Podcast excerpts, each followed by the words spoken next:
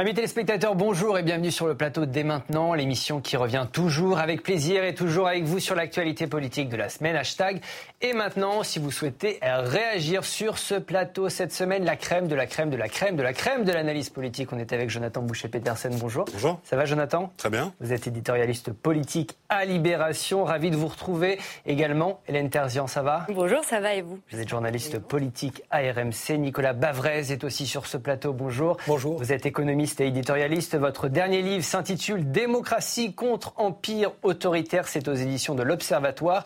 Ravi de vous accueillir aussi, Rachel. Bonjour. Merci. bonjour. Rachel Kahn, écrivain et juriste. Vous avez signé le livre Racé, c'est à lire à l'Observatoire. Dans cette euh, émission, on verra pourquoi les écolos font du twerk alors que la planète brûle. 2023, année la plus chaude jamais observée. On en parle dans un instant. On se demandera jusqu'où ira la liberté d'expression dans les universités américaines où l'appel au génocide peut être accepta- acceptable. Ça dépend du contexte. On verra si Emmanuel Macron a un problème avec la laïcité et s'il faut croire à la déradicalisation des terroristes. Mais d'abord, l'histoire d'amour La séance entre... est ouverte. Merci, Président Larcher. L'histoire d'amour entre Jean-Luc Mélenchon et Twitter sur le réseau social où il s'exprime beaucoup. L'ancien candidat à l'Élysée a encore fait parler de lui cette semaine. Il s'en est pris à une journaliste qu'il a accusée d'être une manipulatrice, une fanatique et de mépriser les musulmans. Dans ce contexte de tension autour du conflit israélo-palestinien, Ruth El-Krief a dans la foulée été placée sous protection policière. Cette nouvelle sortie de Jean-Luc Mélenchon a beaucoup fait réagir, notamment le président du Sénat. Écoutez. C'est irresponsable. Quelqu'un qui a des millions d'abonnés sur X et qui se comporte de cette manière, qui en quelque sorte par sa parole crée un brasier qui peut enflammer, diviser, qui montre du doigt euh, une de vos consoeurs, et on voit bien avec quelle allusion derrière, eh bien je dois dire que c'est inacceptable. Et c'est inacceptable. Pour moi, Jean-Luc Mélenchon s'est mis en dehors de l'arc républicain. Vous lui dites quoi ce matin? Tais-toi Oui, ferme ta gueule. Mettons les pieds dans le plat. Assiste-t-on à une dieudonisation de Jean-Luc Mélenchon Autant le dire tout de suite.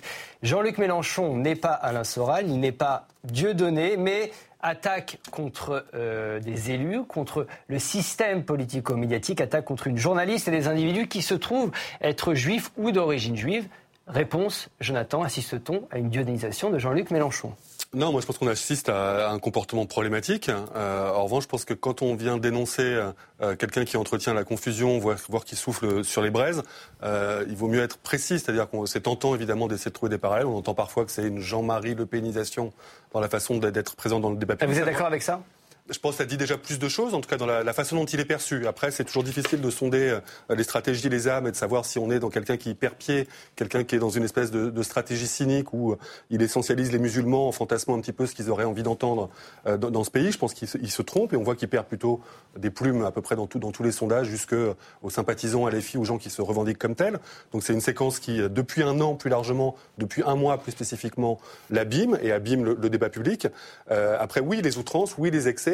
J'allais dire, les, on dé- il ne faut pas complètement découvrir Jean-Luc Mélenchon. Ça, ça fait partie d'une stratégie assumée. J'allais dire, c'est d'autant plus irresponsable quand ça se passe dans un contexte comme celui qu'on vit depuis euh, l'attaque qui a touché euh, Israël euh, en octobre, la montée des actes antisémites en France, le- cette espèce de, de concurrence victimaire aussi qui, qui, qui se met en place. Donc clairement, c'est pas au niveau de ce qu'on doit et de ce qu'on peut attendre. Mais vous n'êtes pas d'accord avec ce terme de dieudonisation Non, dieudonisation, c'est Forisson, c'est le négationnisme de la Shoah. C'est, on, est dans, on est quand même dans quelque chose qui franchit clairement le Rubicon. Hélène. Je rappelle juste d'un mot qu'il n'y a pas de plainte formelle contre Jean-Luc Mélenchon, Bien encore sûr. pas une condamnation pour l'instant. Si des gens considèrent qu'il est antisémite et que des propos sont qualifiables comme tels, portez plainte. Et s'il est condamné, évidemment, ce sera totalement infamant pour le troisième de la dernière présidentielle. Hélène, dieudonisation, le pénisation. Que Jonathan a l'air de dire que c'est peut-être plus proche de la, de la réalité. Alors, je suis assez d'accord sur le terme de l'eupénisation. C'est même Fabien Roussel, hein, le, le patron du Parti communiste, qui a utilisé cette, cette expression. L'eupénisation, je dirais même Trumpisation. En tout cas, c'est de la provocation à outrance et je trouve que ça pose problème. Ça abîme le débat public, euh, comme vous disiez, euh, Jonathan. Le tweet chez Jean-Luc Mélenchon, on est habitué, c'est devenu son arme fatale. Il est plus à l'Assemblée nationale. Du coup, il est sur Twitter. Le problème, c'est qu'il sait très bien ce qu'il fait, Jean-Luc Mélenchon. Alors, il écrit sur son profil Twitter que ce n'est pas lui qui rédige les tweets. Ça veut dire qu'il a toute une équipe qui relie ses tweets et donc c'est validé. Je trouve que c'est encore pire. C'est euh, le mécanisme qu'il se passe derrière. C'était moins grave moins grave, entre guillemets, on l'a vu au sein de son parti avec le tweet d'Adrien Quatennens, bon, où il a soutenu son poulain euh, qui était accusé de violence conjugale. Condamné. Condamné. Condamné, donc c'était déjà très grave. Là, on a passé un palier avec la crise au Proche-Orient. Il y a le Brun Pivet qui campe à Tel Aviv, ça pose problème. Et là, euh, traité de manipulatrice euh, Rutel Krief, ça a des relents quand même à la, la connotation est très forte. Je pense que ça pose problème. Vous parlez de Jean-Luc Mélenchon sur Twitter. Marine Le Pen se normalise et lui euh, sort du champ républicain. Jean-Luc Mélenchon sur Twitter, c'est 2,7 millions d'abonnés, plus de 10 millions de vues pour certaines publications. Et vous l'avez rappelé, il ne tweete pas en personne. Il y a une fuite en avant, Nicolas? euh, il y a une fuite en avant, mais qui euh, obéit à une stratégie qui est une vraie stratégie politique. C'est pour ça que je crois qu'il n'y a pas du tout de comparaison avec euh, Dieudonné, qui est un, un extrémiste, mais qui euh, un extrémiste dans la sphère du spectacle et, qui n'a pas de vraie emprise politique. Là, on a affaire à une vraie stratégie politique. Et c'est pour ça que je pense aussi que la, référence à Jean-Marie Le Pen n'est pas la bonne parce que euh, Jean-Marie Le Pen, il y avait une provocation, mais il y avait, et puis il n'y avait pas les mêmes instruments. Donc la bonne référence, vous l'avez dit, c'est euh, Donald Trump. C'est-à-dire donc une stratégie qui est très claire, amplifiée la polarisation, la radicalisation de l'opinion pour euh, conquérir un noyau dur, qui est un, noyau dur de ce qu'on voit avec Trump aujourd'hui, d'un électeur sur cinq à peu près, mais qui est capable de vous accompagner dans mhm. euh, vraiment euh, les, pires, les, pires dérives. Et donc, c'est bien cette stratégie politique, avec derrière le vote musulman, et, et, une stratégie qui consiste à avoir l'emprise sur les insoumis, parce qu'on voit qu'il y en a quand même un certain nombre qui, mais de toute manière, asseoir le, monopole du pouvoir au sein des insoumis, les insoumis euh, et les insoumis sur la gauche. Alors, comment est-ce qu'on réagit? Enfin, D'abord, je voudrais rappeler que c'est très grave.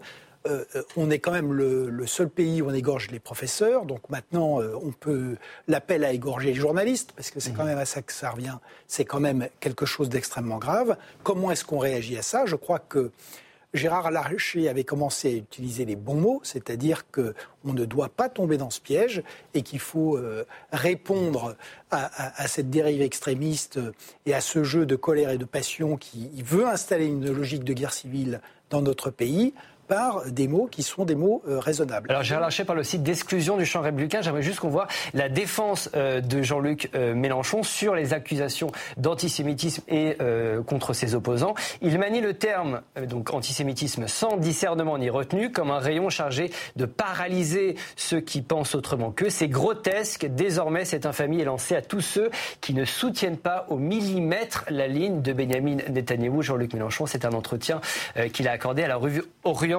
21. Rachel, vous pensez de quoi de cette ligne de défense de Jean-Luc Mélenchon? C'est très dangereux. Mais de ce qu'il fait euh, est très dangereux depuis plusieurs mois. Moi, j'ai été euh, victime en fait de ces bons mots et de ces ricanements euh, de la Shoah avec l'affaire Médine. On l'a oublié, mais c'était il y a que quatre mois.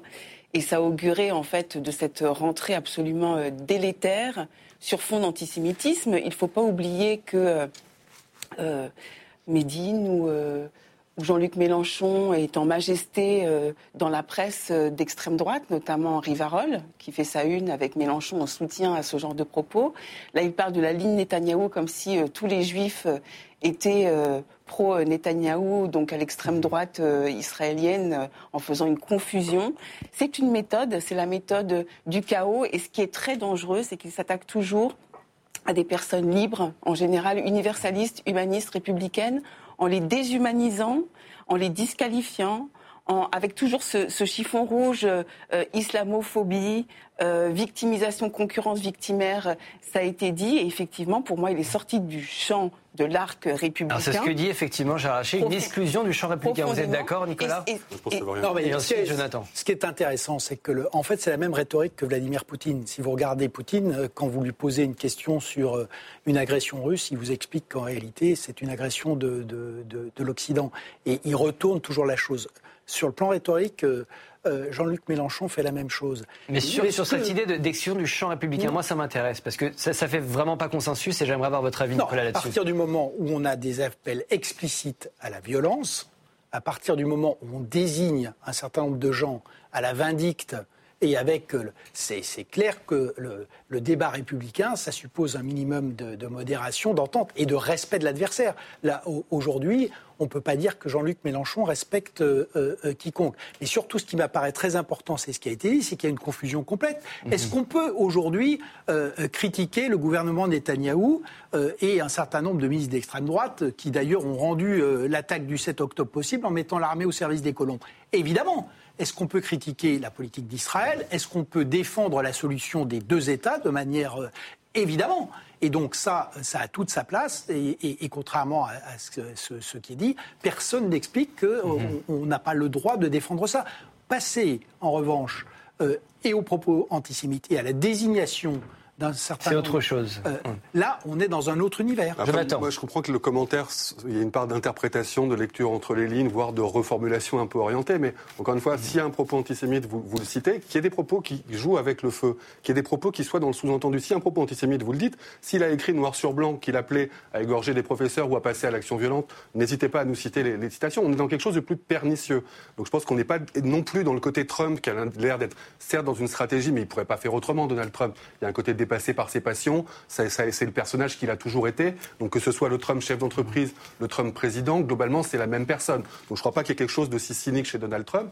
Chez, Jean-Luc Mélenchon, il y a peut-être quelque chose de, plus stratégique. Mais encore une fois, on ne peut pas dénoncer les, outrances en, ne qualifiant pas les choses de façon précise. Mais je suis pas d'accord avec vous. Bah, vous qualifiez rien, en fait, vous interprétez. quoi. la réponse, elle est d'abord, on sait tous que euh, si vous regardez. L'interview de Rutel Krief, elle peut être critiquée. Hein. Enfin, moi, j'en ai fait l'objet régulièrement. Non, mais je, euh, on peut tout à fait avoir un débat sur la façon dont les interviews sont menées. Hein. Je suis absolument d'accord. Et, et, évidemment, toute personne peut être critiquée, y compris alors, quand elle a une expression publique. On peut tout à fait critiquer Rutel Krief, mais on n'a pas le droit. En revanche, euh, premièrement, de faire, de la critiquer avec des attaques antisémites sourdes mais évidentes. Il suffit de regarder la littérature antisémite depuis la fin du 19e siècle. Je, connais. Très franchement, voilà, c'est pas vous que je veux dire. Donc, euh, ça, et là où je ne vous rejoins pas, c'est que je ne crois pas du tout que c'est comme pour Trump. La réponse, elle n'est pas judiciaire. Plus vous allez sur le terrain judiciaire, et plus vous. Non, mais quand vous qualifiez quelqu'un d'antisémite, c'est une question judiciaire. La en réponse, France, hein. la réponse, elle doit être euh, Rachel. Mais elle est d'accord. Rachel. Après la, mesure de Gérard Larcher qui dit ferme ta gueule, j'allais dire, il faut peut-être commencer par montrer l'exemple si on veut pas une trumpisation du débat. C'est juste c'est le climat général dont, dont il parlait. Rachel, rapidement là-dessus. C'est juste pour incarner le propos, c'est-à-dire on a normalement des représentants des différents partis. Euh, quelle que soit la couleur politique, qui doit protéger les mhm. citoyens. À partir du moment où ce genre de propos ouvre la porte à un danger, c'est-à-dire en vous mettant une cible dans le dos, c'est ça, moi, qui, qui me dérange profondément en termes de responsabilité politique. Ce, jeudi, en tout cas, la gauche se réunissait en banlieue parisienne pour un meeting commun, objet de la réunion, non à la loi euh, immigration, qui sera discutée à partir euh, de lundi à l'Assemblée nationale. Il y avait toute la gauche, toute la gauche, non, un certain Jean-Luc Mélenchon n'a pas été invité. Hélène, c'est quoi? C'est le début de la NUPES 2, la NUPES bis? Ah ben, La NUPES est clairement euh, enterrée. Même Jean-Luc Mélenchon l'a quasiment acté hein, sur une émission radio en, en actant donc, la fin de la NUPES. Euh, il y a eu effectivement un autre meeting avec les écologistes, les socialistes, les communistes euh, sans Jean-Luc Mélenchon. Je pense que la crise euh, au proche, la, Adrien Quatennens, la, d'Adrien Quatennens quand même au sein du parti avait commencé à fragiliser le parti. Et, je pense que le, palier qui a été atteint avec les outrances de Jean-Luc Mélenchon aujourd'hui a acté définitivement la fin de la NUPES. Ça a été très intelligent électoralement au début, la NUPES. Aujourd'hui, politiquement, je pense que c'est très compliqué. Et on le voit avec les élections européennes qui arrivent, où là, euh, chacun joue euh, sa propre partition. On va en parler plus tard. On a euh, les écolos d'un côté, on aura les socialistes. LFI et, les communistes. Et très rapidement, Jonathan, sur cette NUPES. Alors, l'essentiel. Non, non, je pense que le, la NUPES en tant que telle, mais je pense qu'il ne faut pas être euh, trop fétichiste des, des, appellations et des moments, ça répond évidemment à une problématique particulière qui était celle des législatives. En revanche, la dynamique d'union de la alors juste dynamique d'union de la gauche, elle existe sans Mélenchon. Et Mélenchon, on est le principal problème aujourd'hui. Là où c'est très compliqué pour la gauche, c'est que malgré tout ce qu'on a décrit, il reste celui qui, dans un premier tour de présidentiel, obtient le score le plus significatif. Donc, à tout sur le plan purement électoral, avec tout ce que ça implique derrière comme coût pour euh, la vie, la vie politique. Euh, et en même temps, c'est le pire boulet dans une perspective de second tour, voire dans, voire dans une perspective de rassemblement. Donc il y a clairement un, un sujet qui monte, un mhm. sujet un peu tabou, qui est un sujet compliqué de la vie sans Mélenchon. Ça, ça vient montrer une incarnation, la façon dont le groupe, l'intergroupe, continue de vivre à l'Assemblée nationale. Il y a des dialogues, il y a des échanges qui sont quand même bien plus importants que par le passé. Je pense que non seulement c'est le début d'autres choses, mais qu'il y a, la gauche se rendrait service à se penser au-delà du cas Mélenchon. Que se passe-t-il Merci euh, Jean-Luc Mélenchon. Que se passe-t-il dans les facs américaines Depuis le 7 octobre, le conflit israélo-palestinien déchire les campus des universités et pas n'importe lesquels, s'il vous plaît. On parle des établissements les plus prestigieux du pays. Cette semaine, les présidentes de trois de ces universités étaient invitées à témoigner sous serment devant les parlementaires de la Chambre des représentants. Elles ont condamné fermement les attaques du Hamas et ont assuré tout faire pour protéger les étudiants juifs euh, victimes de violences antisémites, mais elles ont aussi déclaré ça. Écoutez. Does calling for the genocide of Jews violate MIT's code of conduct or rules regarding bullying and harassment? Yes or no? Did individuals not making public statements? Yes or no? Calling for the genocide of Jews does have, not constitute bullying and harassment? I have not heard calling for the genocide for Jews on our campus. But you've heard chants for intifada. I've heard chants, which can be anti Semitic depending on the context, when calling for the elimination of the Jewish people. If it is directed and severe or pervasive, it is harassment. So the answer is yes. It is a context dependent decision, Congresswoman. Can be, depending on the context. What's the context? Targeted as an individual, targeted as, at an individual. It's targeted at Jewish students, Jewish individuals. Do you understand your testimony is dehumanizing them? Do you understand that dehumanization is part of anti-Semitism? Bon, Rachel, il y a un problème dans les universités américaines, visiblement.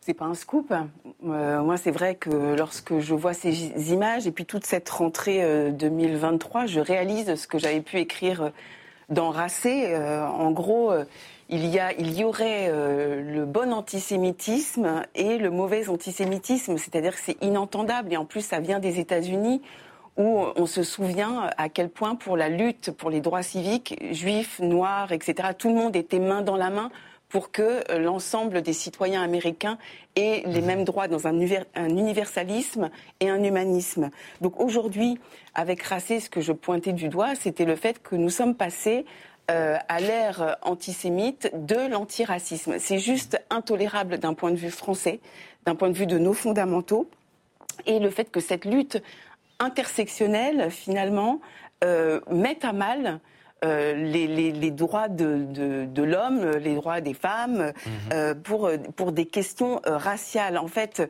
c'est un inversement total des valeurs, où finalement, dans des universités américaines, vous avez l'offense qui est là euh, à tous les égards, à tous les, à tous les coins de, de votre université. Mais quand on parle de génocide, mm -hmm. quand on parle de génocide, alors là, il y aurait... Euh, une contextualisation un, un, un, possible. mais c'est juste intenable. Euh, Jonathan et ensuite Nicolas. Jonathan, c'est quoi le problème avec ces universités qui sont le, le temple du progressisme américain, on le rappelle? Bon, je connais pas. Euh, bon, on, peut, on peut être toutologue. Moi, je connais pas bien formellement. Donc, c'est vrai qu'on est, on est saisi par les images. Évidemment que, euh, en plus, avec une lecture française qui est un peu plus exigeante sur les, le cadre ou en tout cas les, les limites de, mm -hmm. de, la liberté d'expression, là, on, on, tombe, on tombe de notre chaise. Euh, J'arrive pas à mesurer en fait donc le, côté de cette, espèce d'antisémitisme qui euh, dévoyé, enfin en tout cas totalement décomplexé dans un certain nombre de, milieux. Ça, visiblement, on a suffisamment d'exemples pour pour le documenter. Euh, il y a quelque chose que j'arrive pas à mesurer, c'est euh, dans cette espèce de, de fantasme de la liberté d'expression absolue où euh, si on regarde un peu le débat tel qu'il peut se nouer sur un certain nombre de sujets, il y a des paroles euh, racistes très décomplexées qui sont tenues par une partie des Trumpistes. D'ailleurs, c'est ça qui est étonnant, c'est que c'est une sénatrice euh, Trumpiste, oui, Trumpiste. Euh, qui elle-même avait défendu Trump avec son mmh. initiative au Capitole, donc qui fraye avec l'alt-right un certain nombre de milieux qui ont des propos, j'allais dire, au moins aussi choquants que ce qu'on entend dans l'espèce de tétanie des, des, des, des présidentes d'université. Donc oui, on est choqué parce qu'on voudrait qu'il y ait des bornes qui soient plus claires posées. Mmh. Là où on est un petit peu rassuré, c'est que le ministère de l'Éducation, donc au niveau fédéral, lancé quand même un certain nombre d'enquêtes. Euh, on sent les, les, les, ça, ça les effets délétères de la polarisation euh, de façon hallucinante. Je pense qu'il y a une absence de culture aussi euh, assez simple, c'est-à-dire que le, ce qui en Europe peut-être pèse plus fortement sur cette mémoire, mémoire de la, la Shoah, Shoah. Qui, qui, mmh. qui, nourrit quand même encore les consciences, même s'il n'y a plus beaucoup de survivants. Euh, J'ai l'impression qu'aux États-Unis, tout ça a été balayé par une espèce de, euh, de la vérité du moment, vérité de l'instant, et concurrence victimaire assez délétère pour tout le monde dire le racisme n'est pas non plus un truc totalement secondaire aux États-Unis. Donc, moi, je, je, pense que c'est très ouais. important de pointer l'antisémitisme dans cette séquence-là. Ça s'inscrit dans un espèce quand même de discours de haine très généralisé. C'est quoi le problème? Qu'est-ce que ça nous dit des universités Alors, américaines? C'est les futures élites hein, américaines, les futures élites du monde là dont on parle. Mais effectivement, ça dit beaucoup. C'est pas du tout un problème de liberté d'expression. parce que la liberté d'expression, elle a déserté les, universités américaines euh, depuis maintenant euh, plusieurs, euh, depuis plusieurs années. En fait, ce qui est intéressant, c'est que ça rend vraiment visible ce mouvement qui est le et, qui aujourd'hui cette guerre culturelle qui dévaste les États-Unis, qui atteint aussi en partie l'Europe et, et, qui est lié au mouvement woke. Ce qui est intéressant, c'est que c'est un mouvement dont il faut rappeler qu'il est parti de l'université et qu'il est parti de la sociologie. Mhm. Donc, le fanatisme de l'égalité qui a dévasté le XXe siècle, c'était une idéologie euh, avec euh, Marx, avec un certain nombre de, ensuite de responsables politiques.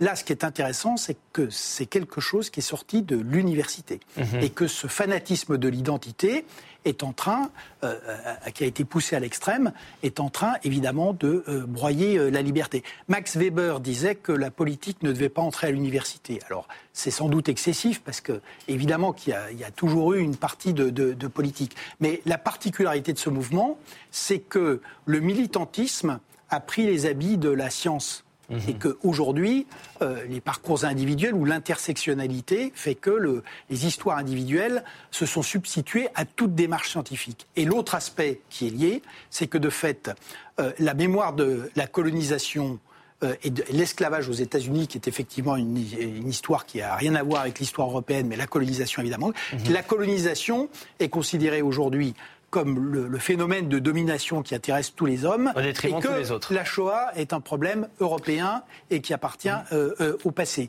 Et que de même, aujourd'hui, les victimes de Gaza euh, se sont, ont complètement éclipsé les victimes du 7 octobre. Alors le 7 octobre justement et ces attaques du, Hamas, ces attaques ont, ont, eu beaucoup de conséquences sur la vie des étudiants de ces campus américains. Je vous pose d'écouter le témoignage de cette étudiante du MIT.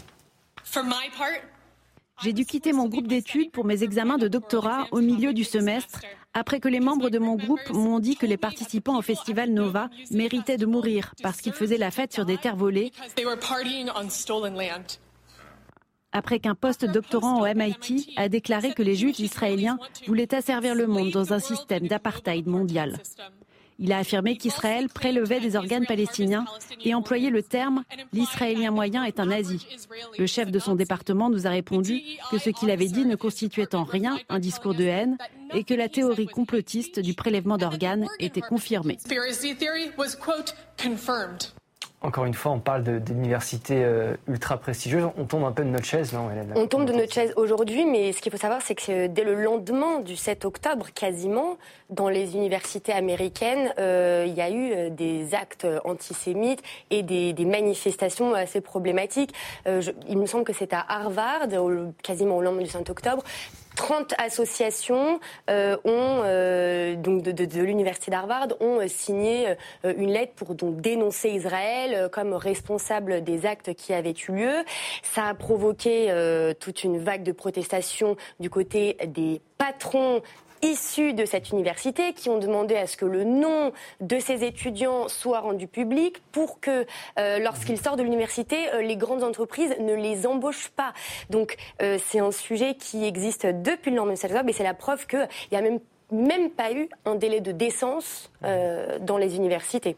Rachel, et ensuite Nicolas, je, veux faire réagir à quelque chose après Nicolas. oui, non, mais c'est-à-dire que euh, c'est absolument insoutenable qu'au nom de cette lutte intersectionnelle, et j'ai pu le vivre dans ma chair, vous êtes normalement l'intersectionnalité, c'était une bonne chose. C'est quoi l'intersectionnalité au, départ C'est-à-dire que si évident. Non, mais c'est-à-dire qu'en fait, on, prend, en compte euh, les différents motifs de discrimination que vous avez en vous pour pouvoir justement batailler sur l'égalité devant la loi, l'égalité des droits. Or là, en fait, ce qui se passe en substance, c'est que vous êtes femme noire, mais quand vous êtes juive, alors là, vous êtes mise au banc de la société. Pourquoi? Parce que colonisation, apartheid, mhm. domination, et on vous demande de faire un choix. Donc en fait, cet antisémitisme qui prend appui sur la lutte antiracisme, elle, antiraciste, elle est juste insoutenable. Je vais vous montrer ce, sondage euh, réalisé au mois de septembre, euh, sondage réalisé par les associations euh, conservatrices aux États-Unis. Elles ont mené une enquête sur plusieurs dizaines de milliers d'étudiants américains. Le résultat, c'est que Harvard occupe la dernière place, la dernière place en matière de liberté d'expression. Commentaire général, situation épouvantable. On parle de la meilleure université au monde, euh, Nicolas. C'est ce que je vous rappelais, la liberté d'expression, elle a déserté les universités mais américaines. possible enfin... mais, mais, parce qu'il y a eu cette idéologie, si vous voulez. On, on, l'a déjà connu au XXe siècle, euh, ce qui, ce qui était rappelé. À, à, à l'origine, dans le marxisme, il y a aussi une dimension normalement d'émancipation. Ça a été une machine qui a broyé des euh, centaines de millions euh, d'êtres humains. Et donc cet idéal d'égalité, il s'est complètement retourné euh, contre la liberté. Et aujourd'hui, on a la même chose avec l'identité, qui est devenue une machine à broyer les libertés, à, à, à, affaiblir la démocratie.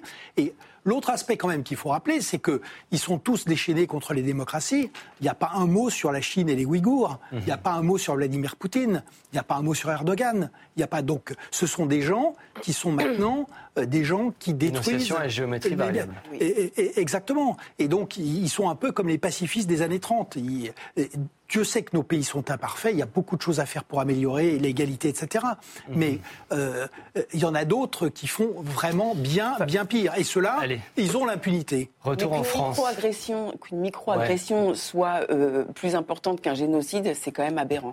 Retour en France, les amis. Aucun regret pour l'assaillant du pont Bir Hakeim à Paris. C'est ce qu'il a euh, déclaré aux enquêteurs cette semaine. Le jeune homme de 26 ans qui a tué le week-end dernier un touriste aux abords de la Tour Eiffel a été mis en examen et placé en détention provisoire. Il affirme avoir agi en réponse à l'appel de l'État islamique. On rappelle qu'il était connu des services de renseignement pour son islamisme radical et ses troubles psychiatriques.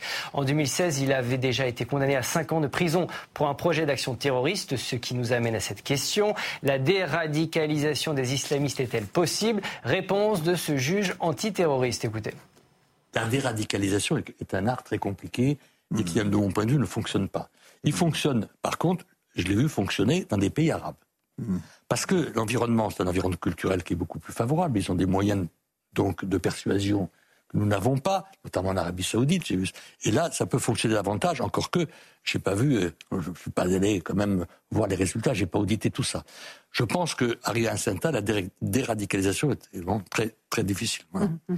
Depuis euh, l'été 2018, il y a eu 486 libérations de terroristes islamistes selon le ministère de l'Intérieur. Pour l'instant, il, y a eu une seule euh, récidive, c'est donc euh, ce jeune Armand.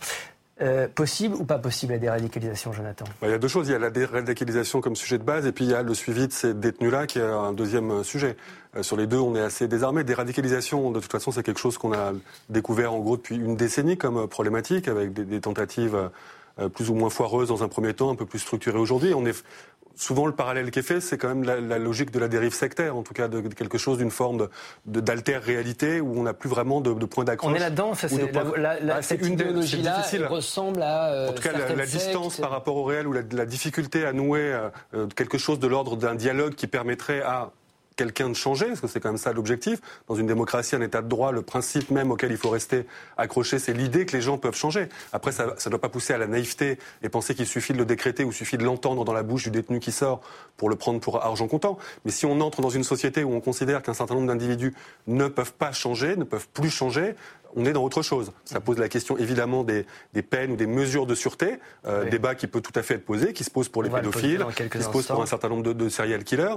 Euh, il y a eu des propositions qui étaient mal formulées, qui ont été rejetées par le, Conseil constitutionnel ces dernières années, mais oui, c'est un débat qui, qui peut être posé. Après, l'enjeu du suivi, quel que soit d'ailleurs le, le cadre, ce qu'on dit injonction de soins. peines de prison et bah, c'est les, peines complémentaires décidées par un juge et non pas par l'autorité administrative, si possible, qui permettent d'entretenir, alors que le risque est toujours présent malgré la fin de la peine, euh, une forme de surveillance. Je rappelle juste d'un minimo, vous citiez le chiffre de 480 détenus euh, condamnés pour radicalisation ou actes terroristes sortis depuis 2018.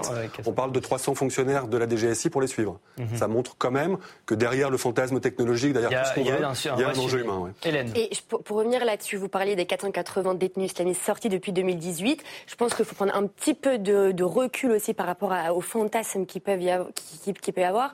Euh, La DGSI dit tout de même que la moitié de ces détenus aujourd'hui est dite désengagée, donc commence à prendre du recul avec cette mouvance radicale. Et on oublie euh, souvent qu'il y a des associations qui, euh, prend, qui prennent en charge euh, ces détenus. Hein, c'est des mesures judiciaires. Il y a un programme. Euh, c'est c'est fait par le groupe SOS. Donc il y a des éducateurs spécialisés, des travailleurs sociaux, des médiateurs religieux également qui s'occupent de ces personnes radicalisées. Soulignons que euh, l'assaillant de Paris, Armand, est passé par euh, euh, cette Ce programme, effectivement. programme-là. Oui. Bon, ça a échoué.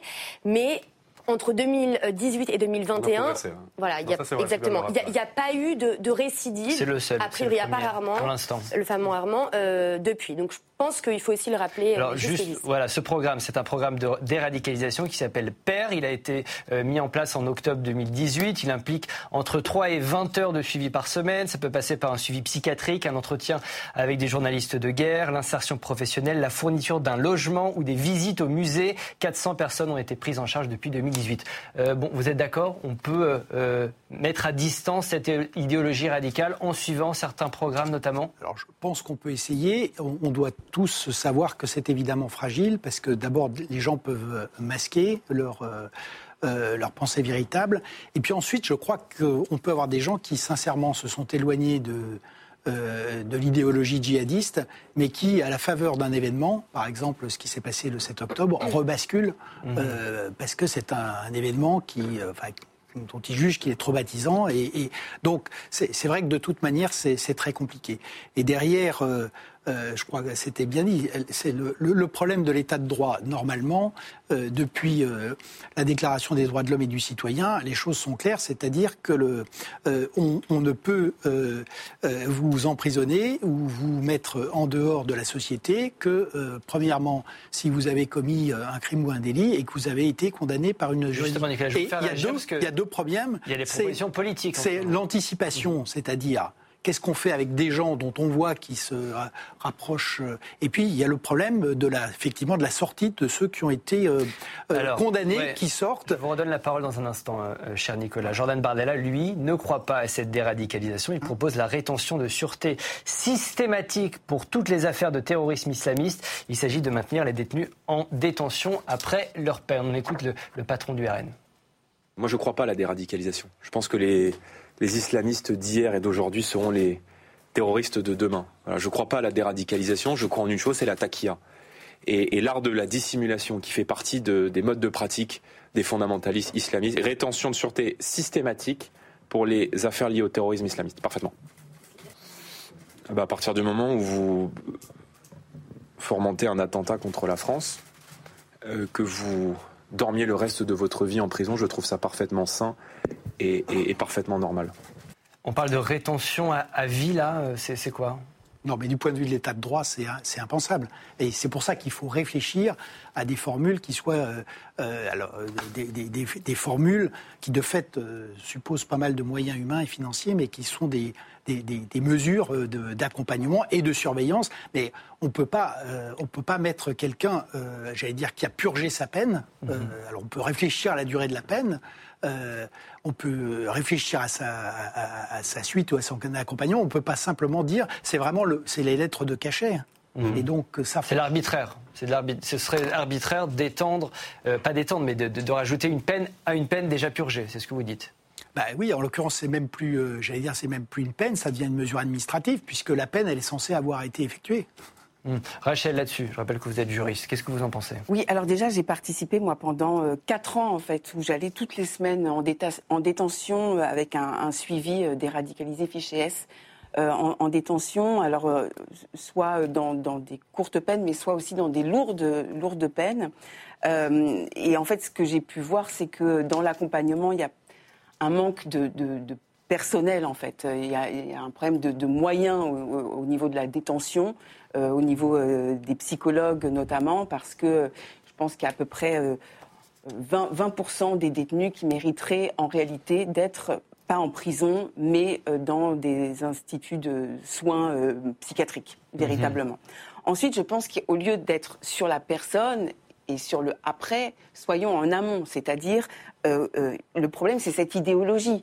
Ce séparatisme. Et on avait eu un discours du président de la République en 2020, le discours des Mureaux, où il y avait tout dans ce discours à la fois sur l'école, sur l'éducation, sur nos fondamentaux républicains, universalistes, humanistes, où il y avait aussi une proposition de créer un islam de France pour pas ait ces mhm. dérives euh, vers la radicalisation, un dialogue interreligieux.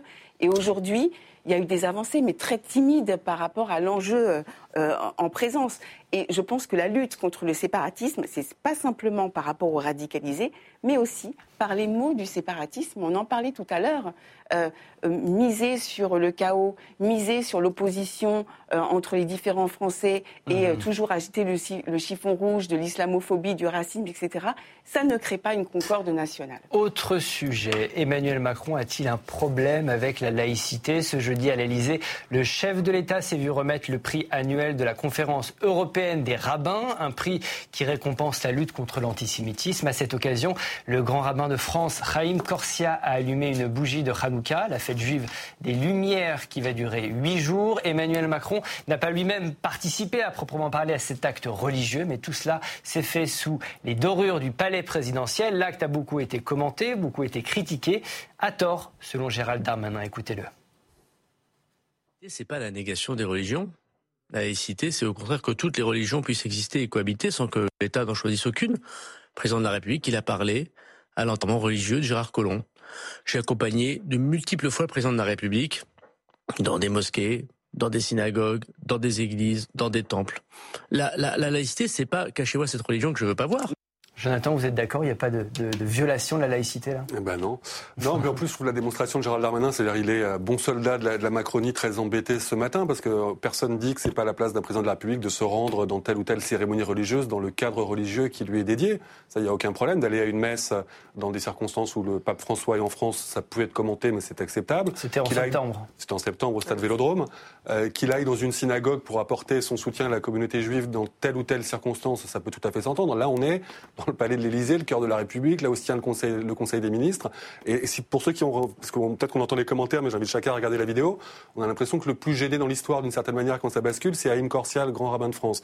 Au moment on voit la, vidéo au moment où vous parlez. Voilà, il se tourne et il dit, euh, je, ne sais plus, je vais me faire, je, attends, je vais me faire engueuler ou un truc comme ça. Donc ils savent très bien qu'il y a quelque chose de sans précédent. Ça n'est juste jamais arrivé. Déjà, c'est la première fois on ah bah, assiste à un tel acte. Euh, Donc après, on nous expliquera que euh, Hanouka n'est pas complètement une fête religieuse, qu'on est plus dans l'ordre d'une forme de folklore culturel. Bon, euh, honnêtement, quand on fait venir le grand rabbin pour allumer les bougies, c'est des, des, scènes à la maison. Pour être tout à fait honnête, il n'est pas, il pas venu pour ça. Bah, c'était, ils ont trouvé des bougies comme ça par, au hasard, quoi. Il l'avait dans la poche. Non, mais c'est, ah il venait pour délivrer La scénographie était totalement installée. Il y a ce prétexte ou cette occasion de ce prix. C'est deux mois après l'attaque du 7 octobre. C'est mm. aussi, ça se passe cette scène deux jours avant la journée nationale de la laïcité. Donc évidemment qu'il y a un problème, évidemment qu'il y a une inconséquence, une légèreté, euh, et juste d'un micro-mot, parce que vous allez me couper, là je vois le doigt micro qui micro mot. Euh, non, mais c'est de dire qu'on sent bien que chez Macron, une forme de, de, fragilité sur ces sujets-là, et de fragilité dans la façon de se positionner en, en, garant de la concorde nationale. Euh, beaucoup de voix de la communauté juive et au-delà s'attendaient à ce qu'ils viennent participer à la marche du 12 novembre contre l'antisémitisme. Il a fait le choix au dernier moment, après avoir beaucoup hésité entre lui et lui-même, de ne pas y aller. Il y a une forme de, rattrapage. C'est le rattrapage. La décision était contestable, le rattrapage est problématique. Alors, merci pour ce micro-mot, euh, Jonathan. Emmanuel Macron, lui, hein, pour, sa défense, évoque une cérémonie dans un esprit qui est celui de la République et de la Concorde. C'est la défense d'Emmanuel Macron. C'est la défense d'Emmanuel Macron, c'est la défense des, de certains députés de la majorité avec qui j'ai pu échanger euh, avant de venir ici. C'est la défense euh, de, de l'entourage du président. C'est la défense de la hein. première ministre qui a dit que c'était une, une, marque de, de, soutien, si je ne me trompe pas, dans la lutte à la communauté juive. Donc soutien à la communauté juive. J'imagine que cette scène crée l'embarras. Euh, un cadre de la majorité me disait euh, je comprends que la scène puisse euh, euh, euh interroger, voilà, tout en, en, étant un bon soldat.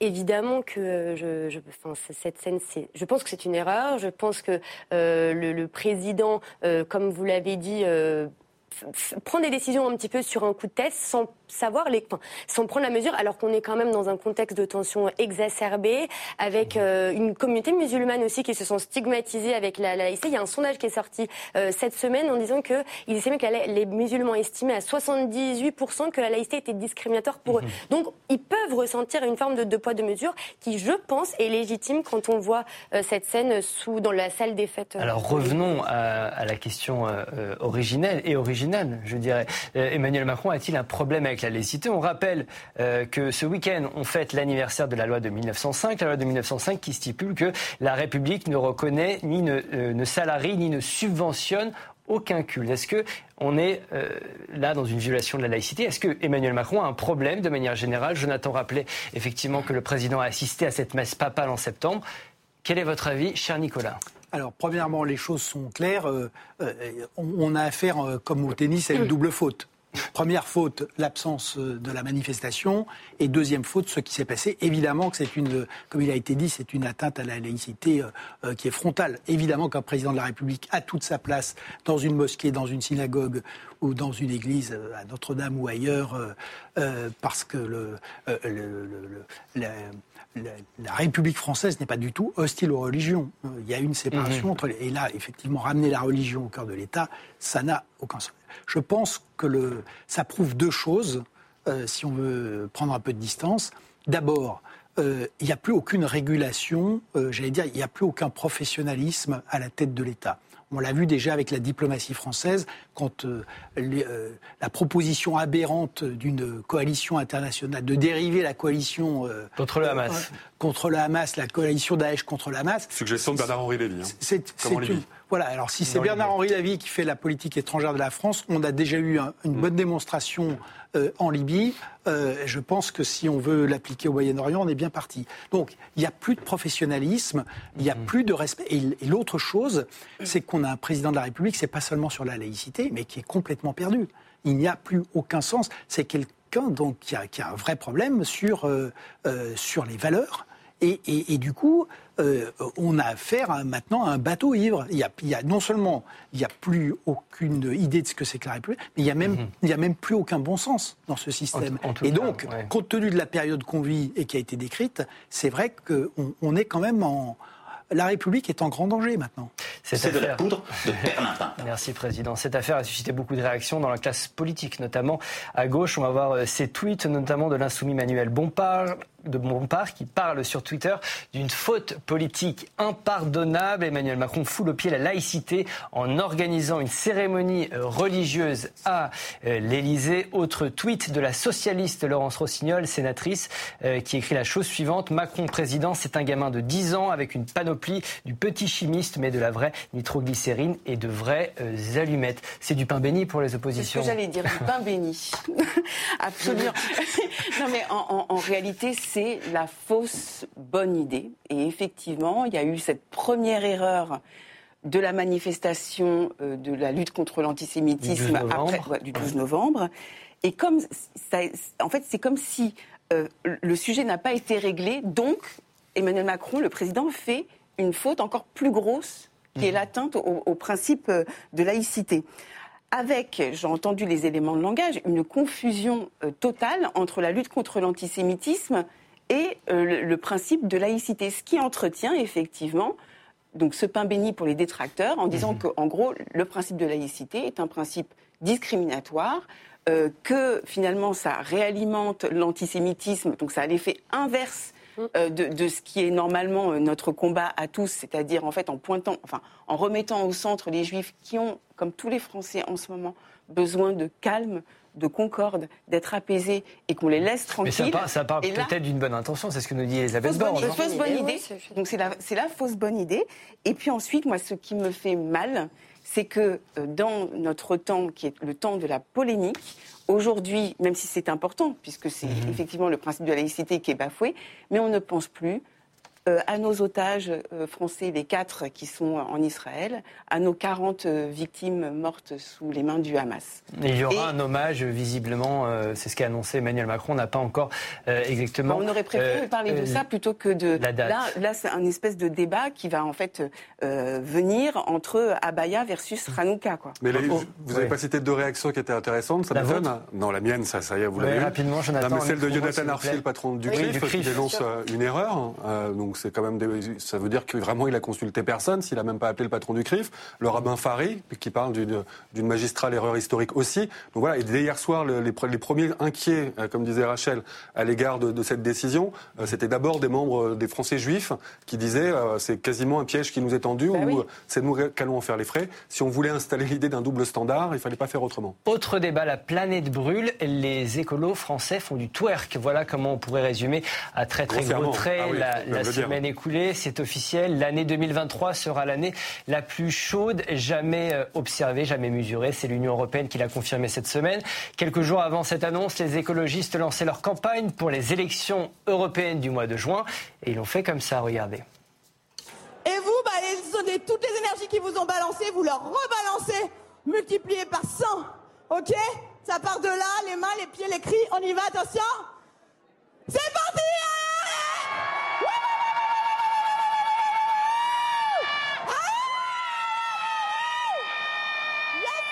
Bon, c'est original, Hélène. Oui, bah alors ça fait sourire, encore une fois. À chaque fois, les, images ont tourné hein, euh, sur les réseaux sociaux. Ça, nous amuse, mais en fait, je trouve ça dommage qu'un meeting de, des écologistes nous amuse. Aujourd'hui, vous l'avez dit, on est en 2023. C'est l'année euh, la plus chaude enregistrée jamais sur Terre.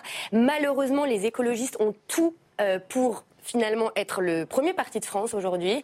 Et j'ai l'impression qu'il s'auto-sabote. Euh, mhm. on est à quelques mois d'une élection euh, aux européennes où euh, en, 2000, en 2009, ils sont arrivés en troisième position, ce qui était énorme avec Yannick Jadot. On se demande quel score ils vont faire pour les prochaines élections. ils ont presque tout malheureusement sur un plateau. Ils s'auto-sabotent. C'est comme s'ils ne se prenaient pas au sérieux et qu'ils n'avaient pas la, la win, qu'ils n'avaient pas la gagne. Et ça un peu dommage, même avec leur président, la, la tête de liste aux européennes, Marie Toussaint, qui est malheureusement pas connue du grand public, qui a un énorme déficit de notoriété. Euh, elle n'est pas connue, elle, fait campagne sur euh, l'éloge de la douceur. Alors on va l'écouter. Pourquoi Vous faites la transition. Écoutons On va l'écouter, elle, était, intéressant. elle était chez nous cette semaine, écoutez-la. Je suis très honorée que ces femmes euh, qui pratiquent la boutithérapie soient venues à mon meeting et je les en remercie. Pourquoi? Eh bien parce que euh, ces femmes ont créé effectivement une, pratique, une activité collective qui vise à quoi? Qui vise à permettre aux femmes de se réparer après des traumas. Et la, réparation, c'est euh, l'un des objectifs de l'écologie politique.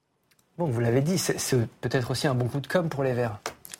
On a beaucoup parlé d'eux. Bah, on est obligé de s'interroger. Ce meeting n'a pas été que ce moment-là, qui évidemment est plus commenté parce qu'il fait des images et parce qu'il permet à chacun de s'engouffrer dans, des caricatures un peu habituelles. C'est un meeting qui a duré trois heures où il y a eu aussi des discours politiques. Donc j'allais dire, ils sont pris à leur propre piège. Évidemment, s'ils étaient un peu lucides, ils savaient. Maintenant, moi, je trouve que ça fait plaisir de voir Yannick Jadot être quelqu'un d'un peu dynamique et, et, presque que souriant. C'est pas ce qu'on a connu ces, dernières années. Donc ça, ça a mis un petit peu de vie aussi dans cette, dans cette communauté. La politique, alors évidemment que là, on est dans quelque chose qui prie euh, hors sol. Euh. Mhm. Suscite plutôt de la circonspection qu'une adhésion naturelle.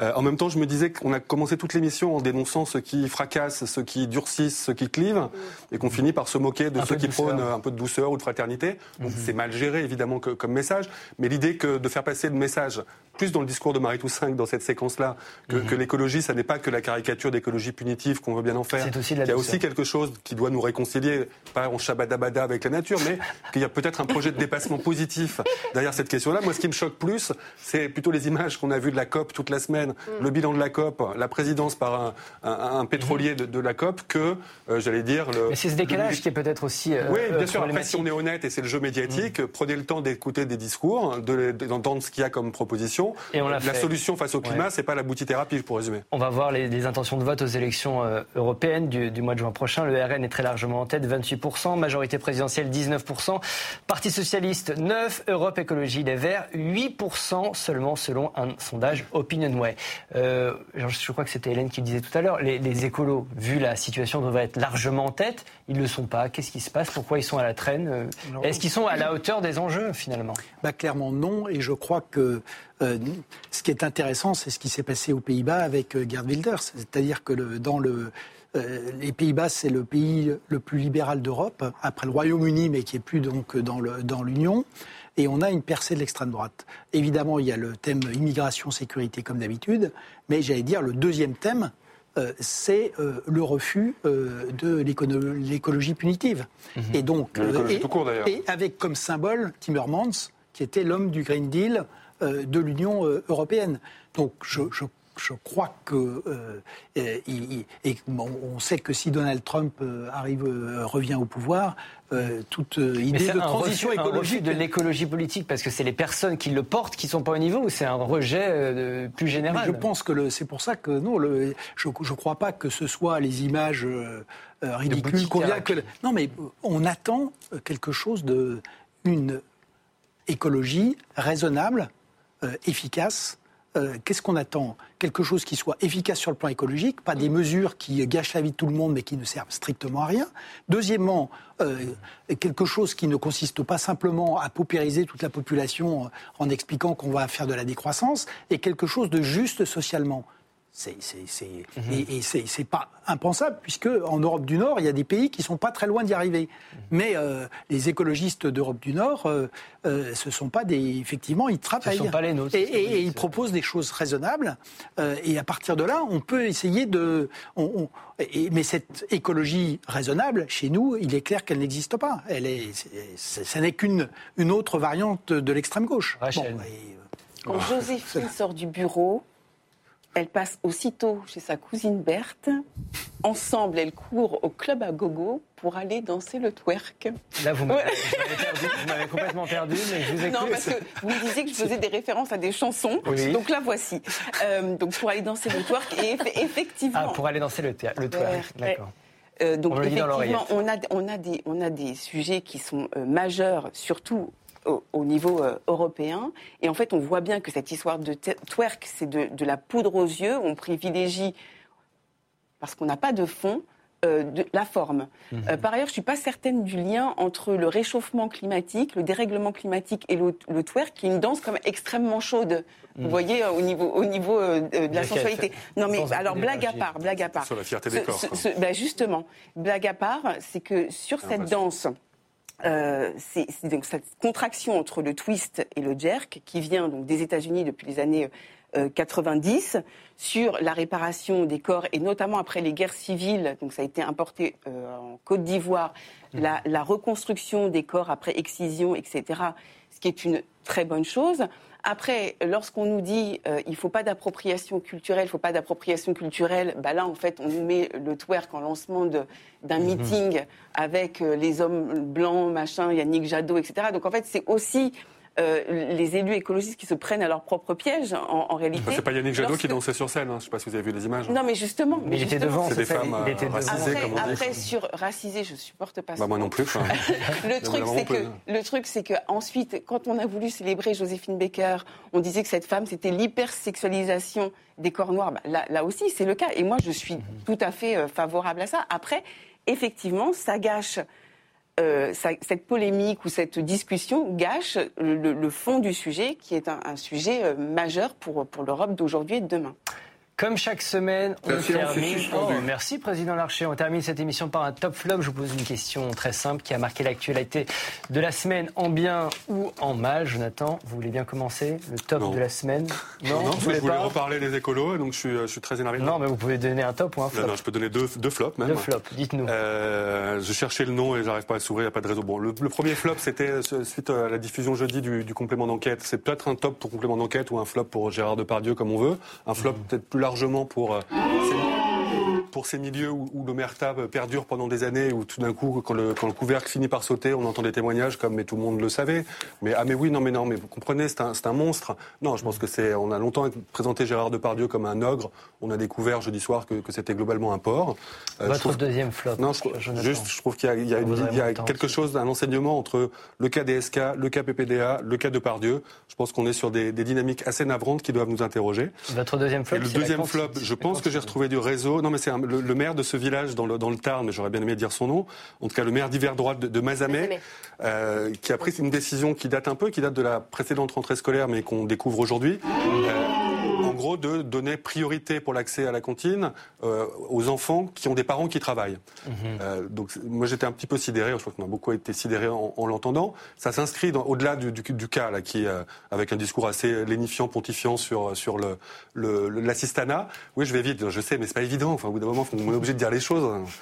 Euh, donc, je trouve que ça s'inscrit dans un discours ouais. qui est quand même un peu embêtant et qui, qui, qui valait déjà pour la réforme de l'assurance chômage, qui est ouais. de dire en gros un chômeur est coupable d'être au chômage et s'il se donnait la peine de travailler, ben, on pourrait le traiter comme un bon travailleur. Merci, cher Jonathan. Ça Hélène, va, votre moi, top et votre flop eh ben, Moi, mon top et flop, c'est deux cabinets ministériels. Ah. Top pour Clément Beaune, le ministre des Transports, qui a décidé de geler euh, l'augmentation des prix des Ouigo et des euh, intercités euh, pour, pour la rentrée. Il veut du train populaire abordable. C'est écolo, c'est quand même assez. Euh, voilà, Bravo. Et pour le pouvoir d'achat. Et le flop, c'est pour un ministre, Christophe Béchu, qui préfère l'avion au train visiblement, euh, qui avec six avions internes a donc consommé plus de 23 tonnes de CO2. La moyenne des Français, c'est 8. Il ferait mieux de faire de la boutithérapie, lui. Ah, oui, mais pourquoi pas? Là, je suis d'accord. Nicolas, votre top de la semaine, rapidement, s'il vous plaît. Le top, euh, je pense que c'est le retour du nucléaire qu'on a vu à la COP 28 et qu'on voit aussi. En...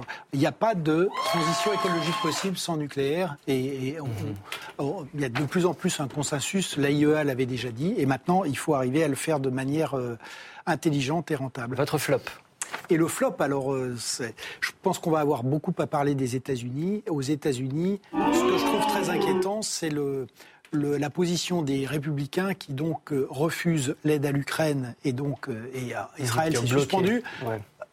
en, euh, en, exigeant en contrepartie le mur euh, sur, les, sur les migrants. Et je pense que ça annonce la tonalité d'une éventuelle euh, présidence Trump 2, c'est-à-dire que euh, des engagements des États-Unis, sauf pour la Chine, et à l'inverse le, le, la, la, politique ou l'expulsion des migrants, puisque le, euh, Trump annonce qu'il va faire la plus grande déportation de l'histoire des États-Unis, euh, ce sont ses mots, euh, et, et, donc cette, ce basculement de la et qui reflète un basculement de l'opinion américaine, je pense que c'est aussi quelque chose qui est important pour le. Vous Merci président. Vous remarquez comme les hommes prennent beaucoup de temps Top pour. Merci. Oui, désolé, non mais quand on est pour l'égalité, quand on est pour l'égalité, autant voilà. Allez-y. Donc bah, mais oui, c'est nécessaire de le souligner, ouais, n'est-ce pas C'est un sondage, Alors, Rachel. Oui, c'est un sondage de, de, de Français sur trois qui considèrent que l'objectif d'Israël d'éliminer le Hamas est une bonne chose.